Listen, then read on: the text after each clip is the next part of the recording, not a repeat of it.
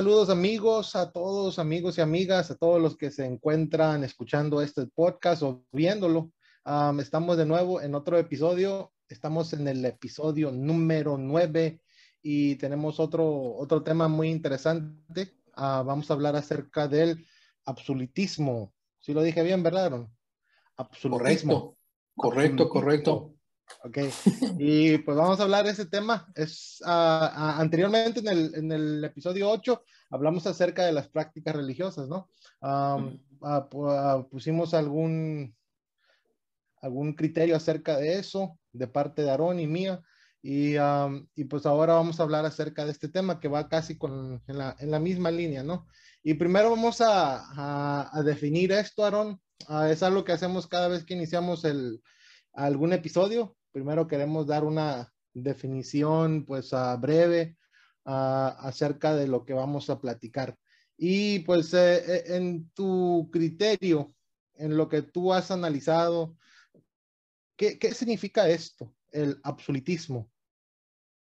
Eh, el absolutismo yo creo que es una perspectiva que permea muchas otras perspectivas, o sea, es como una ideología, podríamos decir, o una aceptación, tal vez, que, que permea diferentes eh, partes de una sociedad, de una persona, ¿no? O sea, tiene que ver con principios políticos, filosóficos, éticos, teológicos, ¿no? Este, y, y el, la, premisa o la idea principal de un absolutismo es este, la, aceptar, la aceptación o la creencia de que hay eh, eh, principios que son absolutos, o sea, aplican en todo momento, en todo lugar, en todo contexto, ¿no? Eh, también tiene como que una ideología de bien y mal, ¿no? O sea, como decir lo que yo creo, lo que yo pienso en, esta, en esta idea de filosofía, en esta idea de religión, en esta idea de teología, en esta idea de sociedad, ¿no? O política tal vez, es lo correcto y las otras personas están este, incorrectas. Y si no tienen la misma perspectiva, el mismo, la misma ideología que yo tengo, pues entonces están incorrectos, ¿no? Están incorrectos y están este, en contra de mí, ¿no? En contra de mí. Entonces, este, pues es como en términos muy generales, ¿no? Pero, pero creo que también pues aplica mucho a, a muchas partes de la vida del ser humano.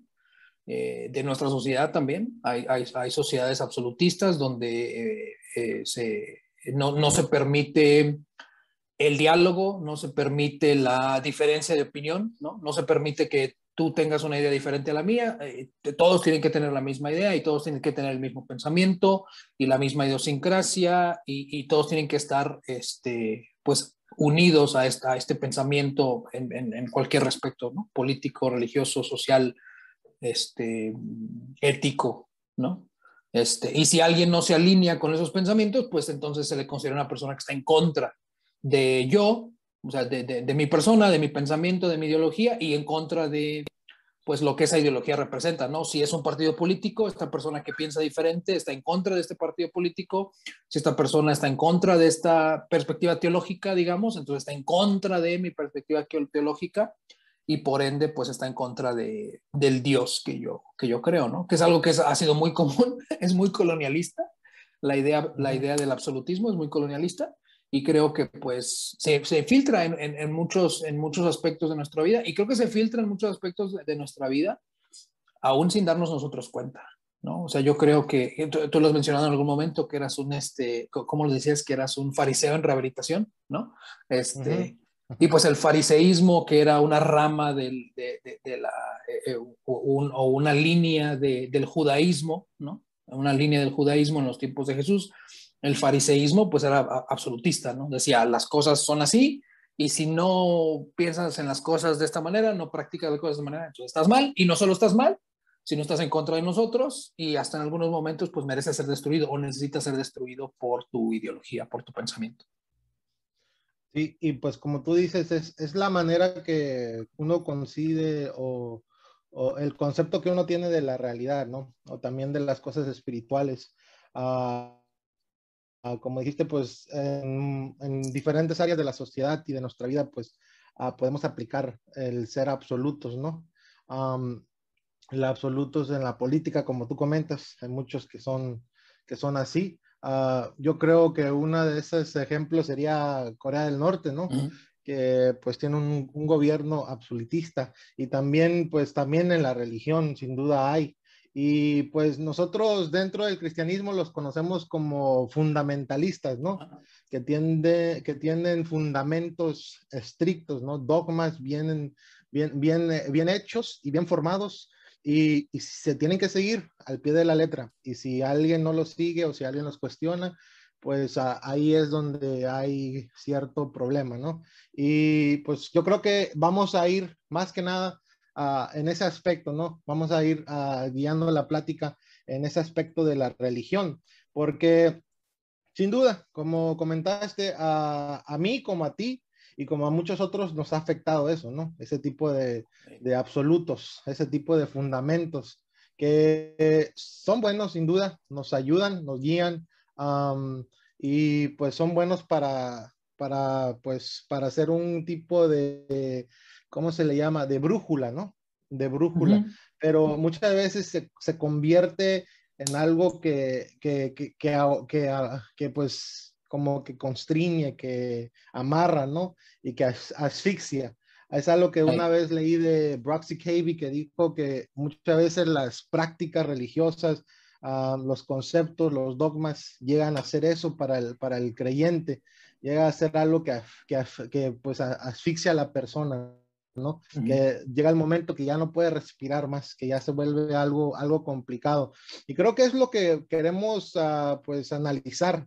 Eh, el, la, la, manera que afecta esto en nuestra espiritualidad. A ver, se, uh, en tu perspectiva, Aaron, uh, ¿cómo, cómo, ¿cómo afecta o cómo te ha afectado a ti también personalmente esto?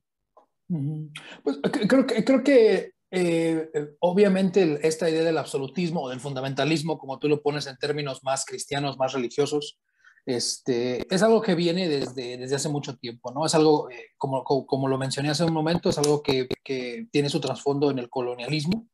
Este, el colonialismo, para, para aquellos este, podcastnautas que no están familiarizados con, con, con, el término, de manera muy general, el colonialismo es la idea de ciertos países, ciertos imperios, que en algún momento dijeron, pues vamos a conquistar otros países y vamos a enseñarles nuestra forma de vida, vamos a enseñarles nuestra religión, eh, y en muchos aspectos esa conquista era la fuerza, esa conversión era, era, la, era, la, fuerza, era la fuerza, y, este, y pues imponía un, un, pensamiento, y el pensamiento que se imponía era un pensamiento de yo estoy bien, tú estás mal, yo te vengo a enseñar, este, y tú tienes que aprender todo lo que yo te voy a, a enseñar, y tienes que estar agradecido de lo que yo te estoy enseñando, porque al final lo que te estoy enseñando pues es este es verdad, ¿no? Es verdad y es la realidad y en cualquier momento.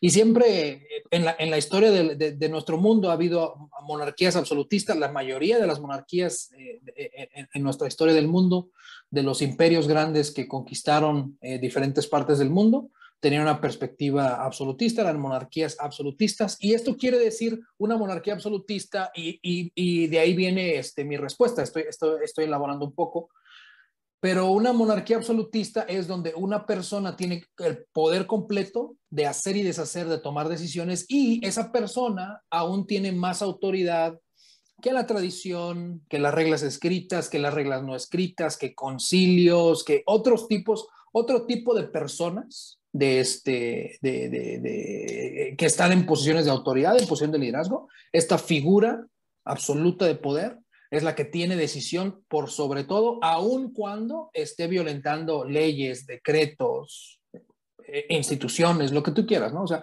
se le otorga ese poder absoluto. Y de ahí viene esta idea, y que nosotros en, en Latinoamérica somos muy fans, ¿no? nos gusta mucho esta idea del poder absoluto, porque pues es una idea con la cual eh, fuimos conquistados, ¿no? Y como hablamos hace algunos episodios, cuando hablamos acerca de cultura, este, del papel de la cultura en, en, en, nuestro viaje espiritual, en nuestra religión, pues entra también esta idea de absolutista en, en la cultura, ¿no? Donde hay una figura que es una persona en, una religión, que es la persona que dicta cualquier cosa que se tenga que hacer, él es el que dirige o, o ella en algunos casos es la que se dirige, muy mínimos casos, la mayoría de los casos es él, eh, él es el que dirige, él es el que toma decisiones y aun cuando sus decisiones estén en contra de estipulaciones escritas, tradición escrita, eh, voces de otras, de otras personas en posición de liderazgo, pues se, ignora completamente eso y se entiende que esta persona tiene el poder porque es la persona este, absoluta. Y las religiones Creo que la mayoría de las religiones tienden a ser absolutistas, o sea, tienden a, buscar eso, a decir, nosotros estamos bien, tú estás mal. Este, y pues eso, si lo piensas, es un, es un pensamiento muy, eh, de, la manera en que lo voy a decir, eh, y desde el punto de vista cristiano, el creer que tú tienes todo el conocimiento, todo el poder, toda la autoridad, es un pensamiento hereje, ¿no? Es un pensamiento, desde el punto de vista teológico, por lo menos desde el punto de vista cristiano, este, teológico, es un pensamiento hereje, ¿no? Y, y, y yo creo que, por lo menos en mi experiencia, ¿no? Eh, yo siempre he sido una persona muy crítica, muy preguntona, eh, que, que, analiza, creo que mi mamá por ahí me ha contado varias historias de cuando era niño y me decían algo y yo siempre decía, ¿por qué? ¿O por qué esto? Dice que a veces hasta cuando me estaban castigando, que yo le decía a mi mamá, yo sé que me va a castigar, pero, este, pero explícame por qué. Y me decía una cosa, y bueno, ¿y por qué esto? Y me decía otra cosa, ¿y por qué aquello? ¿no? O sea, eh, que era algo como que muy común de mi parte, este, cuestionar.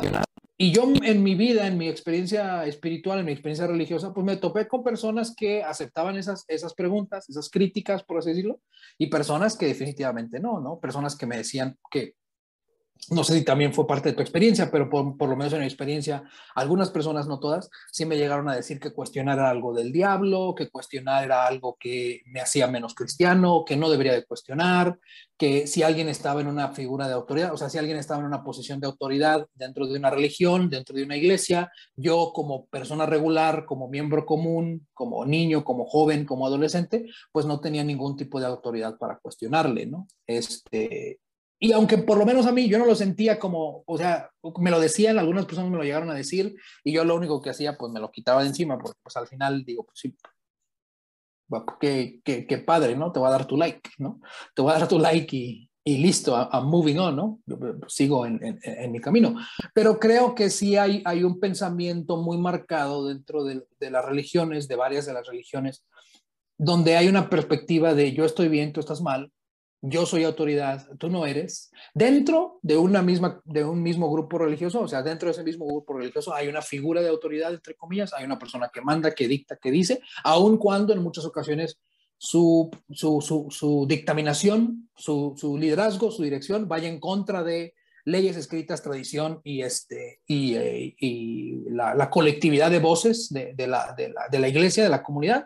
Y también hay este, pues, personas que buscan implantar este tipo de, este, de pensamiento con los demás, ¿no? O sea, de, desde un punto de vista religioso con alguien que no es, este, no es religioso, ¿no? Entonces, la experiencia para mí ha sido negativa en algunos aspectos. He tenido, claro, algunas personas que me han, que me han fomentado esa, esa idea de, de, buscar, de analizar, de, de, pensar, de no decirme estás mal, no, no preguntes, no cuestiones. Este, pero sí diría con, con, con dolor y con pesar, que han sido los menos, ¿no? Aquellas personas que me han fomentado esa, esa búsqueda, ese pensamiento, pues han sido los, los menos, ¿no? Y creo, creo que eh, para, para ya este, aterrizar la pregunta, ¿no? ¿En qué manera nos afecta el absolutismo, nuestra búsqueda espiritual? Pues creo que el absolutismo al final no te deja buscar, ¿no? O sea, no te permite hacer esa búsqueda personal, ¿no? Hemos hablado que, el, que la búsqueda eh, de la espiritualidad es una búsqueda personal, se nos entrega algo, se nos da un inicio, se nos da un contexto, se nos da una religión en algunos casos, o tal vez no se nos da una religión, ¿no? Se nos da una perspectiva secular, pero al final el camino es personal. Y creo que la manera en que afecta a una perspectiva absolutista es la perspectiva absolutista no permite la búsqueda personal de la espiritualidad, no permite la búsqueda personal de la deidad y, este, y pues al final termina destruyendo ese camino, ¿no? Porque no es algo como que tú puedas desarrollar como persona, sino que tienes que esperarte a que el líder de tu iglesia, a que, a que tu pastor, a que tu ministro, a que tu dirigente te diga que está bien este proceso y, pues ni siquiera tener un proceso, sino simplemente escuchar y hacer lo que, lo que se te dicta, ¿no? Sí, y creo, como tú comentaste, ah, tú como yo crecimos en un, en un ambiente ortodoxo, ¿no? Un cristianismo ortodoxo, que habían formas y prácticas ya establecidas y sobre esas prácticas y esas formas se camina, ¿no? Y, y, y, esa es la ortodoxia. Pero yo creo que ya, ya de grandes, ya como, ah, creo que también tú tuviste la misma experiencia, como otras personas también con las que he platicado, ya empezaron a, a, salir de esa ortodoxia y, buscar otras formas, ¿no? Y eso es lo que se le eh, llama también la heteroortodoxia, ¿no? Que es buscar otras maneras de hacer las cosas. Y, y, eso es, creo que eso es, lo que yo personalmente, ah, me imagino que tú también, como me has platicado anteriormente, comenzaste a hacer eso también, porque en este núcleo donde crecimos, uh, la forma que nos educaron, nos adoctrinan, ¿no?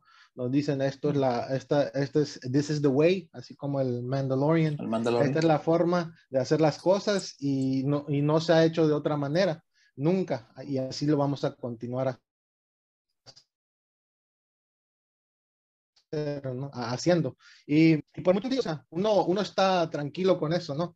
Pero como tú comentas, uno que es inquieto y es, es, es curioso, uh, como Jorge el curioso, y uno que, y, y pues uno empieza a a ser restless, ¿no? ¿Cómo se le diría en español ser restless? Como inquieto, ¿no? Es, es, sí, inquieto. sin descanso. sin descanso y, y, buscar, ¿no? Preguntar.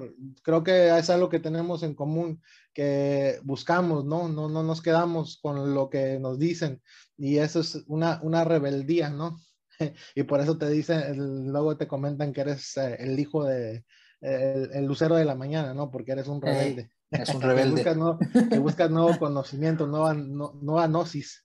Eh, y, cómo se llama? Y, pero pues es parte de la vida. Uno luego va madurando, va entendiendo que es parte de la, de la vida. Tú nunca vas a poder estar en un lugar y tener ese conocimiento que tuviste hace un año y, y, y decir que, que, tus opiniones son las mismas hoy en día, ¿no? Sino vas cambiando, vas progresando, vas aprendiendo y también vas hacer muchos errores en ese camino y, y, pues vas, vas, vas a cambiando de parecer y de ideas y vas a aprendiendo cosas nuevas y creo que es, es algo muy natural, pero muchas veces no nos agrada eso, como tú comentas, porque nos gusta tener cierto control, ¿no? Nos gusta en muchos círculos religiosos, nos gusta decirles a las personas qué tienen que concluir y qué libros pueden leer y qué no y, cuáles son las preguntas que tienen que hacer. Y si tú haces una pregunta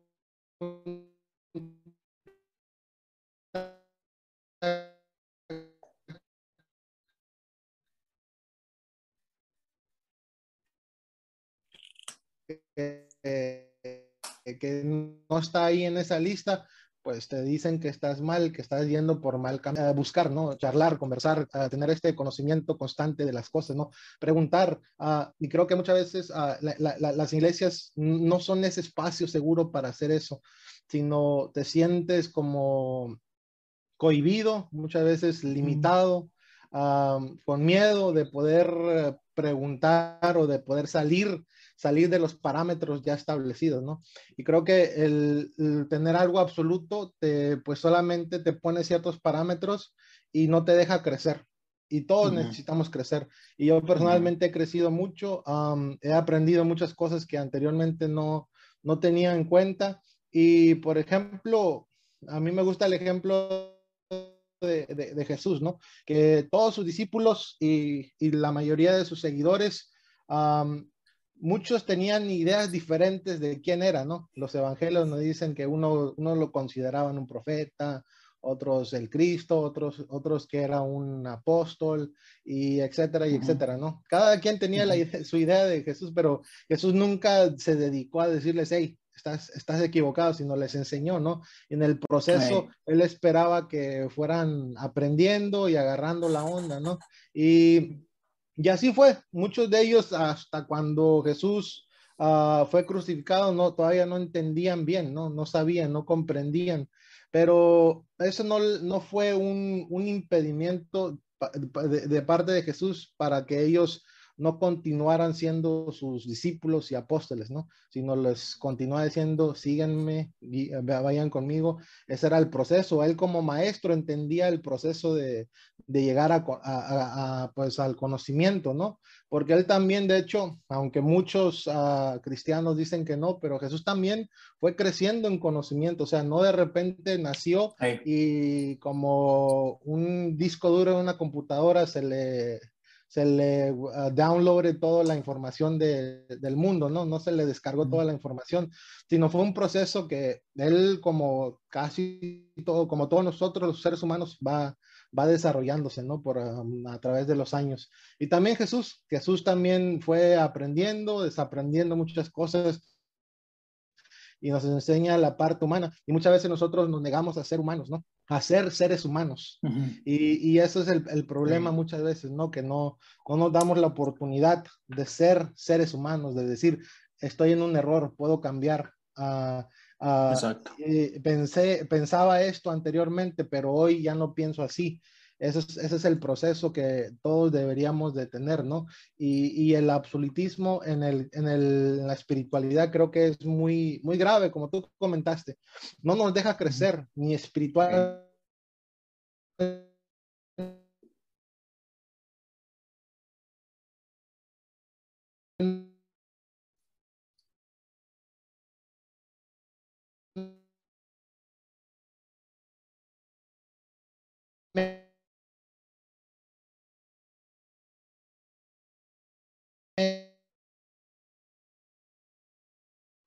Y, y, la, y pues está arraigada en, en, la idea de que no tiene errores, ¿no? Y, y, de repente cuando se dan cuenta, cuando alguien realmente no nos limita, o sea, el creador, lo divino, no, es imposible que, que, te, que te limite en el sentido de, de, de, la vida, porque la vida es un proceso, la vida es un aprendizaje. Uh, está, esta contiene tus errores y tus fallas para que puedas aprender de ellas, ¿no? Y crecer y madurar.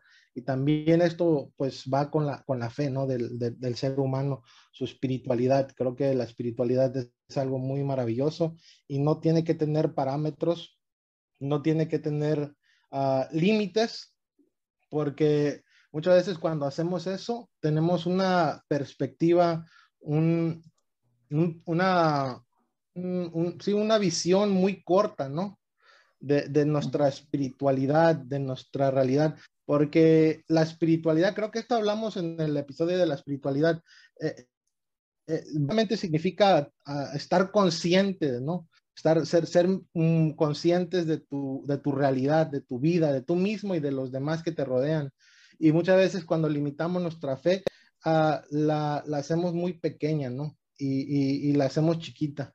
Y, y, no debería de ser así porque eso nos, nos limita y nos impide poder crecer y desarrollar y madurar. Y, y, y eso, es, eso, es, eso es algo muy peligroso porque lleva a pensamientos muy, uh, muy como sectarios, es, creo que es la palabra mejor, pues, pensamientos muy sectarios, muy reclusivos, muy, muy de, de sectas, ¿no? Que luego sí empiezas a, hacer, a pensar cosas muy raras y a, y a hacerte muy in, exclusivo en tu fe y en tu conocimiento de Dios y es cuando empiezas a pisotear a la vida de los demás, ¿no? La libertad de los demás. Y, y eso es el peligro que puede correr cuando se tiene algo eh, absoluto, ¿no? Sí, Sí, y, creo, que, creo que parte también de nuestra experiencia, ¿no? Nuestra, la, experiencia que nosotros tenemos en, Latinoamérica y la experiencia que tenemos con muchas religiones es una experiencia dogmática, ¿no? Eh, el dogma, eh, el dogma es una manera de entender eh, las perspectivas religiosas. Este, tradicionalmente viene de la Iglesia Católica, y lo que la Iglesia Católica dice es la verdad que nosotros creemos, el principio de verdad que nosotros tenemos, el principio de verdad que nosotros creemos, siempre ha sido verdad, siempre va a ser verdad y siempre se va a expresar en la misma manera. O sea, siempre esta verdad que tenemos siempre se va a expresar en la misma manera. Obviamente a ellos, eh, eh, pues les conviene decir eso porque al ser ellos la única institución que dispensa la verdad, pues entonces limita la manera en que esa verdad es dispensada.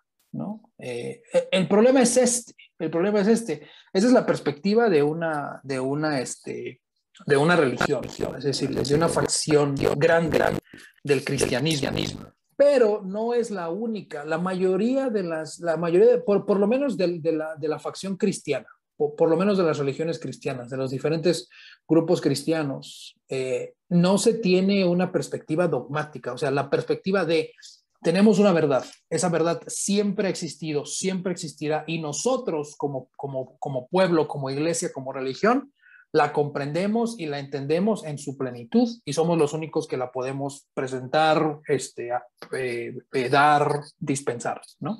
O sea, esa idea no, la mayoría de las religiones cristianas no la tienen, ¿no? Viene de una facción, facción grande de, las, de las religiones cristianas, pero la mayoría de las religiones cristianas no piensan en eso, no tienen esa, esa, este, esa ideología. El problema es que nosotros, y, y lo voy a decir con cuidado, me voy a incluir en este comentario que voy a hacer. Al final es mi opinión también y, como, como cualquier opinión pues, puede ser rechazada por una persona que no esté de acuerdo, pero yo diría que en nuestro sistema de creencias, es algo que hablamos en, alguna ocasión en el pasado, en unos episodios pasados, nuestro sistema, nuestro sistema de creencias, nuestra cosmovisión es algo que raramente cuestionamos. O sea, raramente cuestionamos por qué creemos lo que creemos y de dónde viene aquello que creemos, ¿no? Decía C.S. Lewis, que es uno de los filósofos y religiosos cristianos, eh, teólogos cristianos más, más importantes del, del, siglo pasado, él decía que la persona promedio tenía en su cabeza miles de ideas, de filosofías, y que muchas de ellas eran contrarias, o sea, eran filosofías que cuando las ponías frente a frente, la una enfrente de la otra, te dabas cuenta que, que pues no eran, no, eran autoexcluyentes, ¿no? O sea, no, es este, no podían estar de acuerdo la una, la una con la otra, ¿no? Y este, y eso es parte de lo que él comenta, y yo, y yo estoy de acuerdo, yo creo que la mayoría de nosotros en nuestra experiencia, en nuestra experiencia de cosmovisión, en la manera en que vemos el mundo, rara, rara vez cuestionamos por qué vemos el mundo de la manera que lo vemos, ¿no? Y atribuimos a ciertos factores que al final no son estudiados, no, son, no, son, no, es, no, es, no es parte de un análisis crítico, sino simplemente atribuimos a ciertos factores ciertas ideologías que tenemos y jamás cuestionamos por qué tenemos esas ideologías, jamás preguntamos dónde vienen esas ideologías y nos volvemos dogmáticos en ciertas partes de nuestra vida o en muchas partes de nuestra vida. ¿no? Nos volvemos dogmáticos al decir, yo tengo la verdad, solamente yo tengo la verdad, la verdad que siempre ha sido, siempre ha existido, siempre se ha expresado en estos términos y yo soy la única persona que puedo dispensar, que puedo entregar, que puedo interpretar esta verdad. O sea, nos, nos, nos, nos, nos amarramos y nos atamos a una experiencia que por ser una experiencia relacional, pues tiene que ser una experiencia dinámica, ¿no? Y, y, y, se, y se vuelve entonces la religión o la búsqueda de la espiritualidad, en otros casos, ¿no? Tal vez no de una religión organizada, pero la búsqueda de la, de la, este, de la espiritualidad se vuelve,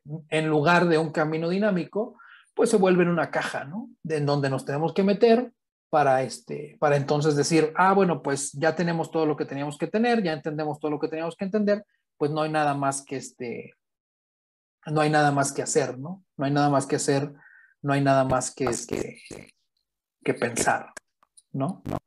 Y creo que es, ahí es parte de, de, la problemática, ¿no? Ahí viene, ahí viene la problemática dentro de esa, este, dentro de esa filosofía, ¿no? Y, creo que aquí, por lo menos en este segmento, la invitación sería a eso, ¿no? O sea, todos tenemos perspectivas absolutistas, todos creemos que de alguna manera, alguna perspectiva que nosotros tenemos es la mejor, que solamente nosotros la entendemos. Y creo que la invitación aquí sería pues analizarla y decir, oye, ¿sabes qué? Este, pues puede ser que no, o sea, resérvate el derecho de estar equivocado y resérvate el derecho a, este, a que las, a que las cosas pues sean diferentes o cambien, ¿no? Resérvate ese derecho, ¿no? Resérvate ese derecho. Y, este, y creo que eso ayudaría en nuestro, en nuestro caminar. Y no solo en el aspecto religioso, ¿no? No solo en el aspecto religioso, sino en cualquier otro aspecto donde nosotros exhibimos estas tendencias este, absolutistas, ¿no? Nos afecta mucho en la espiritualidad porque pues si pensamos que hay una respuesta completa, total, que siempre ha estado ahí, pues entonces, ¿para qué buscarla? No, no necesitamos buscarla, simplemente nos tienen que decir cuál es esa respuesta ya, ¿no? En lugar de nosotros entrar en una relación dinámica eh, con lo que sea que nosotros entendemos como verdad o deidad o, espiritualidad, ¿no? Y, creo que tenemos que reconocer que pues hay diferentes opiniones, y diferentes perspectivas y concepciones de, Dios y que ninguna mm, es la mejor o la, o la correcta. Porque creo que de todas esas, ah, si las analizamos y pues las tomamos ah, y agarramos lo mejor de cada una de ellas, podemos entender un poquito más, ¿no? Podríamos entender mucho mejor. Porque como tú comentaste al principio, Muchas veces las religiones, a las denominaciones cristianas, cada una interpreta la Biblia y interpreta a Dios a, su manera, ¿no? Que esto va guiado por, su identidad política, cómo conciben a la sociedad, al mundo. Y, esto, aplica, esto, esto se filtra su, visión ah, de Dios y de lo que dice la Biblia. O sea, cada vez que van a la Biblia van con su identidad política y escogen lo que, lo que pues, prevalece esa identidad política, ¿no? Y así somos, o sea, así somos. Cada denominación ah, cristiana hace eso con la Biblia.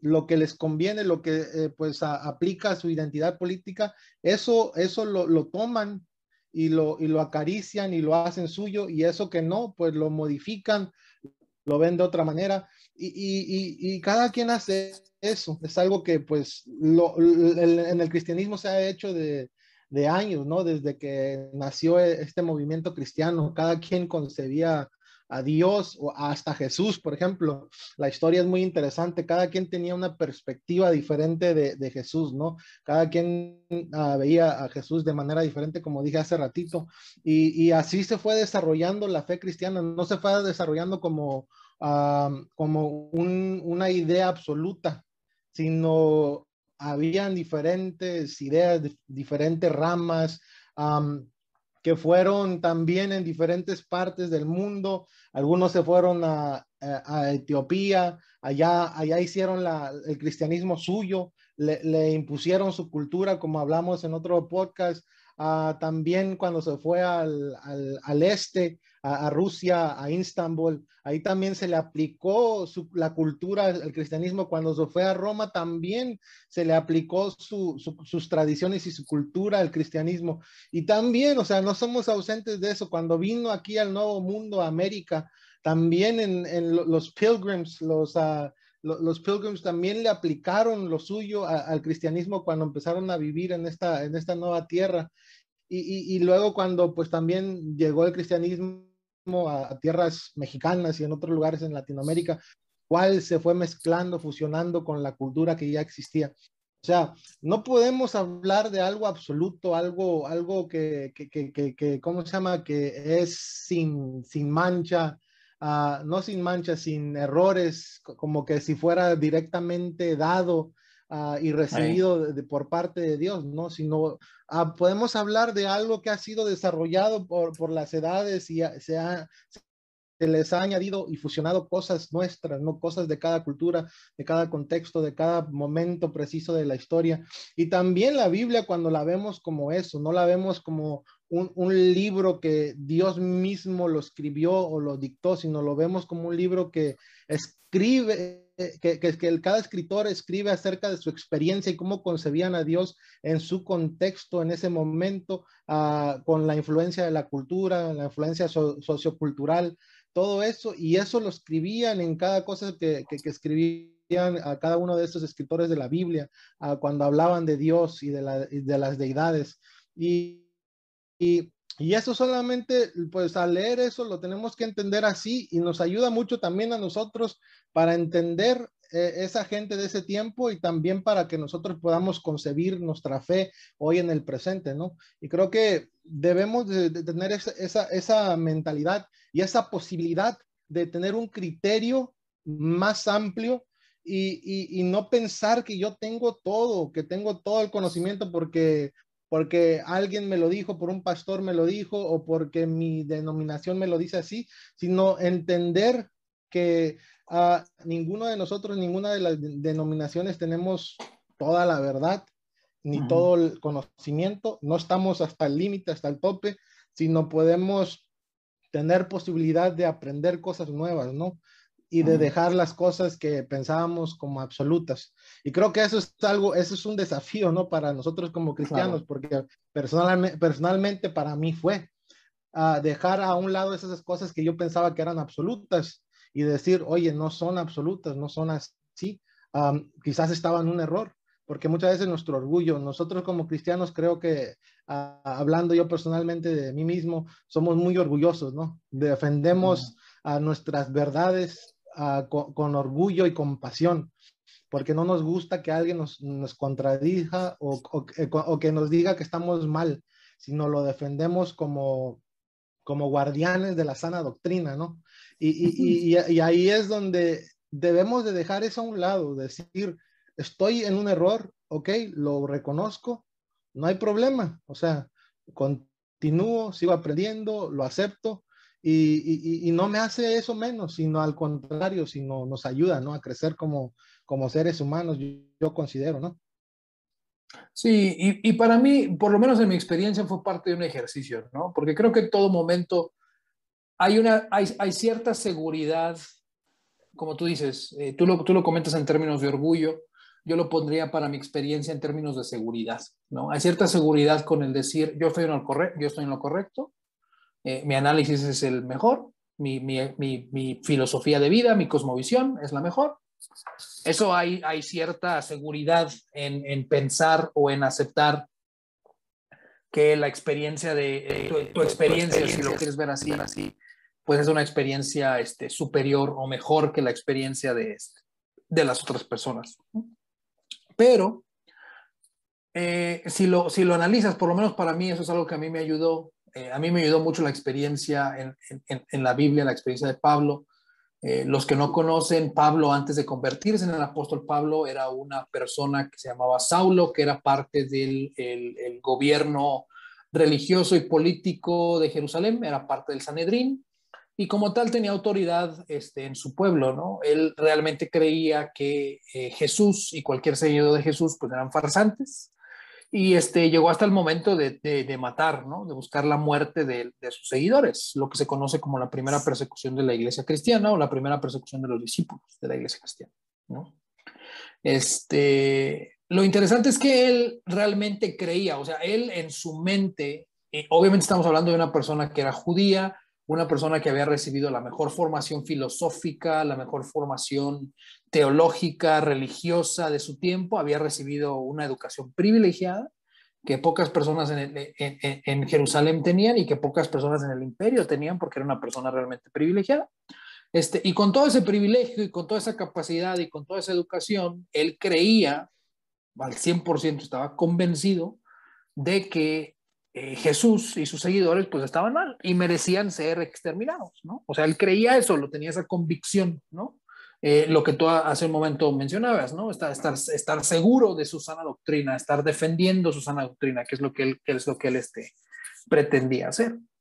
Eh, en, en, tres relatos en el libro de Hechos, ahí en el Nuevo Testamento, este, habla acerca de cómo se encuentra con Jesús y en ese momento él pasa por un proceso de deconstrucción ¿no? Él pasa por un proceso de, construcción donde Jesús le demuestra que Él es una deidad, o sea, Jesús le demuestra que Él es Dios, le demuestra que no está muerto y evidentemente pues le demuestra que todos estos años que Pablo, bueno, en ese entonces Saulo había estado utilizando para atacar a los cristianos, pues han sido años que han estado en contra de Dios. No, entendámoslo desde el punto de vista teológico, ¿no? O sea, Saulo era un teólogo y para él, él sabía por su formación teológica que cualquier cosa que se hacía en contra de Dios era entendida como una blasfemia, ¿no?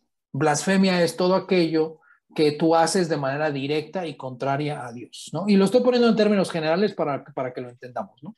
Blasfemia es todo aquello que haces de manera directa y completamente contraria a Dios. Él se dio cuenta, Saulo se dio cuenta en ese momento cuando Jesús estaba vivo, cuando Jesús le habla, cuando le dice, ¿no? Le da a entender Jesús que Él es Dios, este, él se da cuenta que ha cometido blasfemia. Ahora, su formación teológica le decía que la blasfemia era una pena capital y él merecía la muerte, ¿no? O sea, es, es lo que le dice, es lo que él se da cuenta, porque era teólogo, e, eso hacía, a eso se dedicaba, ¿no? Entonces, cuando se topa con Jesús, tienen esta conversación con él ahí en el, en el libro de los Hechos de los Apóstoles, en el, en el Nuevo Testamento, él se da cuenta que había estado blasfemando en contra de Dios y merecía la muerte. Sin embargo, no recibe la muerte sino recibe un llamado, recibe una transformación, deja de ser Saulo de Tarso, se convierte en Pablo el apóstol y, él se convierte en la primera persona o la primera persona de los apóstoles que hace una misión a toda aquella persona que no venga de su perspectiva religiosa, o sea, a toda aquella persona que no sea judía, sino a toda aquella persona que no es de su religión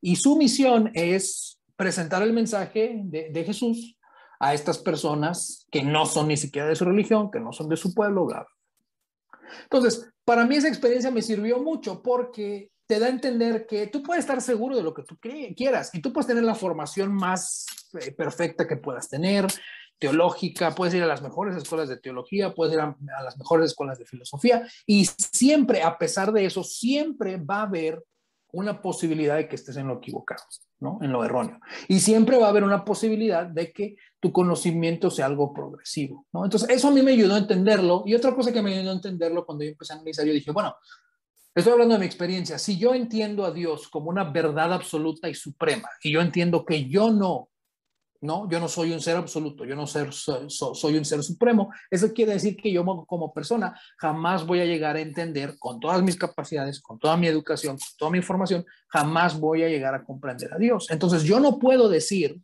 como persona, como individuo, yo no puedo decir que yo conozco la verdad en su plenitud y tampoco puedo decir que yo tengo la verdad absoluta. No puedo decirlo porque mi filosofía es, Dios es una verdad absoluta, Dios es la representación de la verdad absoluta, Él es verdad absoluta, yo no puedo entender a Dios, ¿no? Y como yo no puedo entender a Dios, entonces yo no tengo la verdad absoluta, ¿no? Entonces siempre estoy en peligro como individuo de tener en mi cabeza ideas que pueden llegar a, convertirse en acciones también que estén incorrectas y que estén completamente opuestas a lo que yo entiendo por Dios, ¿no? O sea, reservarme el derecho, igual que Saulo de Tarso, de encontrarme en momentos de mi vida donde estoy en blasfemia en contra de Dios, ¿no? O sea, mi sinceridad de creencia no me libra de estar en blasfemia en contra de Dios, ¿no? En lo que yo creo como, como Dios, ¿no? Entonces, para mí eso me ayudó y para mí se ha convertido en un, en un, en un warning sign, ¿no? En, un, en un, este,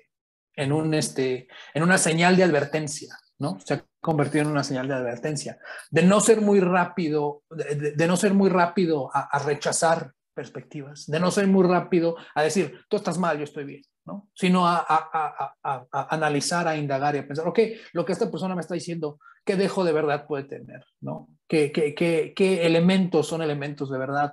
¿Qué elementos son elementos contextuales, lo que tú quieras, ¿no? Pero ¿qué puedo aprender de esto, ¿no? Dice el apóstol Pablo, eh, después de su transformación, dice, analizadlo todo y retened lo bueno, ¿no? Y yo para mí ha sido un dogma de vida y también ha sido un dogma religioso, ¿no? O sea, irónicamente, ¿no? Porque no creo en los dogmas, no creo que las verdades nos hayan sido reveladas en su plenitud, creo que nos han sido reveladas parcialmente y Dios, eh, lo que yo entiendo como Dios, le gusta, busca que haya una relación dinámica, ¿no? Y si yo como persona estoy en esa búsqueda de una relación dinámica, pues tampoco puedo negar esa relación dinámica a los demás, ¿no? Sí. Y, y, me gusta una, una, frase de William Shakespeare que dice, el tonto piensa que es sabio, pero el sabio se sabe tonto.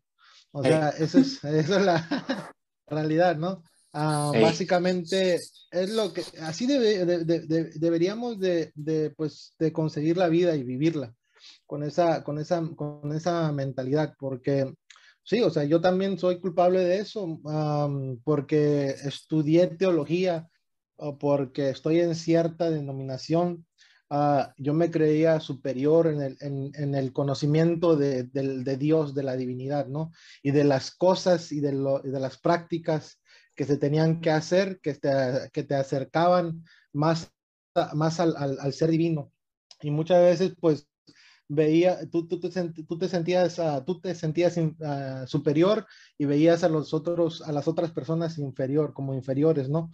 Y eso es un peligro porque eso realmente te hace tonto, ah, te hace una persona muy tonta porque te, te limita, porque ya, ya dices, yo ya estoy, ya mi tanque está al full del conocimiento ya, ya, no, ya no le voy a echar más porque si no se revienta este asunto. Y, y, ya, y ya como que rechazas cualquier cosa que te digan, como tú comentaste hace ratito, rechazas cualquier idea que no, que no esté con lo que ya tú tienes, ¿no? Uh, y, y, muchas veces hasta la ridiculizas, ¿no? Uh, y, y, y, le das con todo, le dices, no, porque yo ya estoy hasta el, hasta el, hasta el, hasta el tope, ¿no? Y lo que yo sé, esto es la verdad y lo que tú me estás diciendo es un engaño del demonio, así que, que no te voy a escuchar. y, con, y con esa mentalidad va uno uh, caminando en el mundo, ¿no? Y es, y es muy, muy horrible. Yo ahorita analizando, uh, viendo de, de, de, pues, de, de, aquí ya, ya, ya en el presente, analizando mi, mi forma de ser como, como era anteriormente, es que tenía esa mentalidad. O sea, cualquiera que no pensaba como yo, que no estaba en la línea de mi pensamiento, pues era inferior y lo trataba de esa manera, ¿no?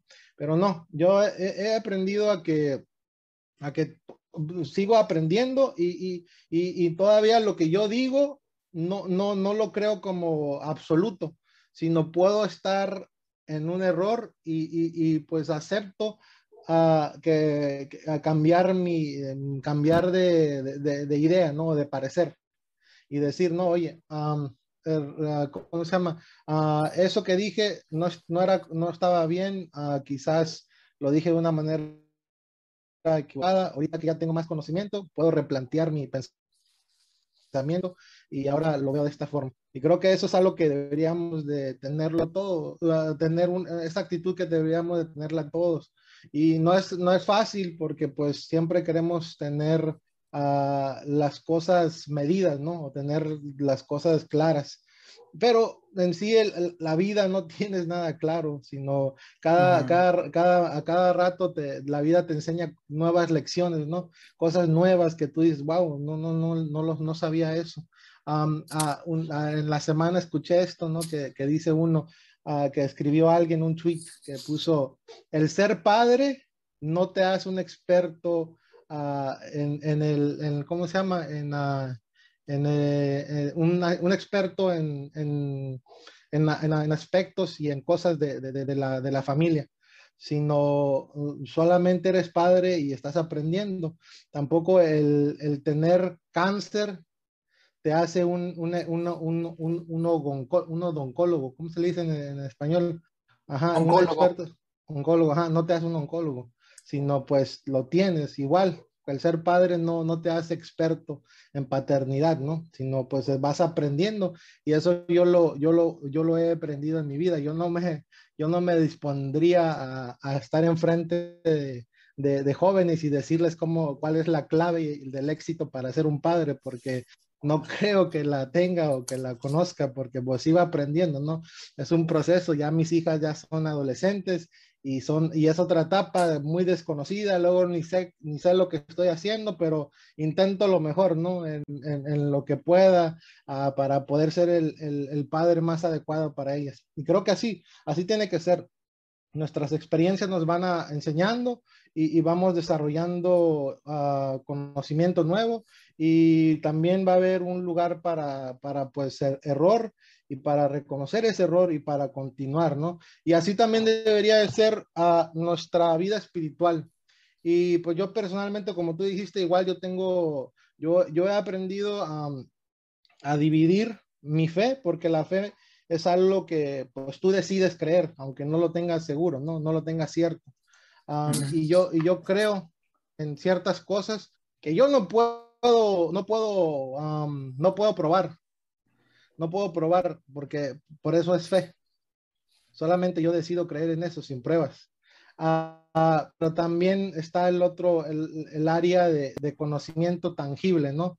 Que, que sí puedes probar, pero también ese, esa área de conocimiento tangible también tiene un proceso, ¿no? De, de descubrimiento, de, de, que, ah, ya descubrimos hoy, hoy algo nuevo, Ah, entonces eso que, que entendíamos uh, antier ya, ya es uh, obsoleto. Ahora vamos, vamos a ir progresando, ¿no? Uh -huh. y, y, yo divido esas dos cosas, el conocimiento tangible, que, que muchos le llaman como data, datos y, y cosas tangibles, y, y, mi fe. Y, y pues uh, como muchas, muchas veces en la página ahí que, que tengo, les digo, yo, a mí me gusta compartir datos um, y son datos tangibles que pueden cambiar, claro, no son absolutos si no pueden cambiar, pero los comparto. Uh, y cuando hablo de mi fe, pues trato de hablar de mi fe de una forma crítica, ¿no? Porque pues ya la fe es algo más personal. Y yo, como, como siempre le he comentado a algunas personas que luego se enojan conmigo y me mandan mensajes privados y les digo, oye, um, mi fe es personal y yo respeto tu fe y yo no te estoy tratando de convertir, no es ni mi ideal, no es mi, no es mi propósito convencerte sino pues presento este dato y pues ya tú decides tomarlo, dejarlo, pero de que yo te vaya a convencer de, de algo, de mi fe, de mis dogmas, pues no, no es mi, no, no, no, no me importa eso. Y, así creo que deberíamos de, de, vivir, ¿no? Es algo que yo estaba aprendiendo recientemente, porque antes sí me agarraba bonito a, a, pelear con la Biblia ahí, hey, tú qué onda, tú estás creyendo herejías y bla, bla, bla. Pero ahorita ya, ya no, ya como que me fastidié eso. No sé si es porque ya me estoy volviendo muy viejo, a las canas, pero ya como que ya eso ya no me, ya no me, ya no me llama la atención, ¿no? O sea, ya, ya entendí que es mejor vivir así la vida sin estar defendiendo todos tus puntos de vista y todas las cosas que crees como verdad, sino más que nada, pues, um, compartir lo que tú has aprendido y pues cada quien que lo acepte. Y si no lo acepte pues muy bien, no hay problema, continuamos, pero lo bonito es dialogar y, y, aprender, ¿no? Y pues es como lo que, lo que hemos estado haciendo en este podcast eh, y, um, y no sé, Aaron, ¿tú, tú tienes algo más uh, que añadir ahí a, la plática? Um, quería, pues creo que esto va para ya ir ahí finalizando. ¿Cómo podemos uh, sobreponernos al absolutismo? ¿Cómo tú consideras que, sería la manera más adecuada? Yo creo que permitiéndonos eh, cometer esos errores, cometer esos errores de análisis, de pensamiento, de ideología, ¿no? Y obviamente también permitirlos en los demás, ¿no? Creo que es algo que lo hemos mencionado aquí en el, en el, en el podcast. Eh, no puedes pretender recibir algo negándoselo a los demás, ¿no? Entonces yo no puedo pretender recibir tolerancia a mis imprecisiones. Creo que la experiencia eh, religiosa, la experiencia espiritual del ser humano y en muchas otras experiencias es una experiencia incompleta e imprecisa, ¿no? Es una experiencia incompleta e imprecisa. Nunca tenemos la bendición de, de, de la comple... No sé ni siquiera cómo... De, no, no, sé ni siquiera cómo decirlo. La plenitud, exacto. No tenemos la, la bendición de la plenitud, ni tenemos la, la, la bendición de, este, de, la, de la perfección. ¿no? La perfección sigue siendo algo muy fuera del alcance del ser humano porque no lo conocemos. ¿no? Entonces, cualquier debate que tengamos sobre la plenitud, cualquier debate que tengamos sobre la este, perfección, pues va a ser este, pues van a ser hipótesis, ¿no? O sea, jamás va a alcanzar a eso porque ninguno de nosotros la conocemos, ¿no? Inclusive en la ciencia hay cosas que eh, yo me considero una persona que, como tú, que le gusta investigar, que le gusta analizar ciencia, datos, información, inclusive la ciencia eh, y cualquier persona eh, honesta que se dedica a la ciencia te va a decir, pues estamos limitados, ¿no? Estamos limitados por nuestras capacidades, estamos limitados por nuestra tecnología, estamos limitados por nuestro conocimiento. Entonces, ¿por qué no habría de ser eso lo mismo en el rango de la vida espiritual? O sea, ¿por qué no habría de ser, eh, por qué no deberían de aplicar estas mismas? O sea, ¿por qué somos incompletos en esto, pero plenos y perfectos en esto? No, no, no puedes tener las dos cosas en, dos ámbitos diferentes tiene que ser igual. Entonces creo que para mí personalmente sería aceptar que nuestras eh, eh, experiencias son válidas, claro que sí, no son perfectas, son, son perfectibles, yo diría, no les llamaría imperfectas, simplemente diría perfectibles, tienden hacia la perfección, pero no la van a alcanzar, y también son imprecisas, ¿no? O sea, eh, eh, son este, experiencias que vamos a tener que son válidas, que, son, este, eh, que, que nos deberían de funcionar, pero al final pues no son este, la regla, ¿no? no son el 100% de, de, de, todo, ¿no? sino son imprecisas y perfectibles. ¿no? Y si yo tengo esta experiencia, pues mi, mi, mi ideología debería de ser eh, la misma con los demás. ¿no? Si esta es mi experiencia, pues debería de ser lo mismo con la, con la otra persona. ¿no? Debería de permitirle a la persona, cualquier persona que esté alrededor mío, que su experiencia sea perfectible, que tienda a la perfección, aunque no la alcance, y también que sea imprecisa, ¿no? que no haya precisión, que no haya un 100% de, este, de seguridad en esa experiencia, así como yo no tengo el 100% de seguridad en la mía, ¿no? Uh. Y así, así es, y pues, um, pues, le agradecemos a los que pues estuvieron aquí en este, en este podcast, a los que lo escucharon, los que lo están viendo, pues agradecemos porque siempre están aquí con nosotros, ahí nuestros, nuestros fans. Hey. Uh, y pues les agradecemos porque pues uh, escuchan este podcast y, um, y porque escuchan esta, estas charlas y también otra vez la, la, la, invitación de que puedan también opinar. Ah, que puedan poner su, su, su, pues, su, opinión, su criterio de lo que platicamos, qué, qué piensan ustedes, que critiquenos también, si nos vemos mal, si no nos peinamos, etcétera, estamos, ya, estoy muy cachetón. y, si ya nos rasuramos o algo, ¿no? Ya, ya, ya. Y pues, no, pues ahí están, está, está ahí la, nuestras redes sociales en Instagram para que puedan comentar. Igual en, en, uh, en YouTube, ahí el video, el video cast, ahí está para que también comenten y también ahí en, en Twitter. Y muy agradecidos con todos ustedes porque nos escuchan. Y pues, Aarón, no sé, ahí algo que quieras decir para despedirte de la audiencia de los podcast now, podcast now, lenguas. El remix, el remix. Tú dilo, tú dilo, tú dilo, tú dilo mejor. Sí, a nuestros amigos podcastnautas, no, podcastnautas, mira, yo también yo me trabé. Este... Gracias por escucharnos y pues adelante, o sea, sigamos, este, síganos compartiendo. Yo también apenas el día de hoy este, recibí un poco de, de, retroalimentación ahí de varias personas, preguntas y comentarios, entonces eso nos, eso nos agrada, nos agrada que nos, que nos escuchen, y que también pues nos comenten, ¿no? Que también por ahí nos digan, ah, estoy de acuerdo con esto, no estoy de acuerdo con esto, esto me gustaría que ahondaran un poco más o me gustaría que en, este otro aspecto pues tomaran esta temática en el futuro. Entonces, pues gracias, gracias por escucharnos, saludos a todos en donde quiera que nos escuchen y pues los esperamos en el siguiente episodio. Saludos mamá, donde quiera que estés, que me estás viendo. y pues así, ahí estamos, ahí luego vamos a seguir continuando y vamos a interactuar un poquito más con la, con la audiencia, ¿no? En, el, cercano futuro. Así que, pues gracias, Aaron. Este fue el episodio número 9 de Logos Cast. Nos vemos. Paz. Logos Cast. Peace out.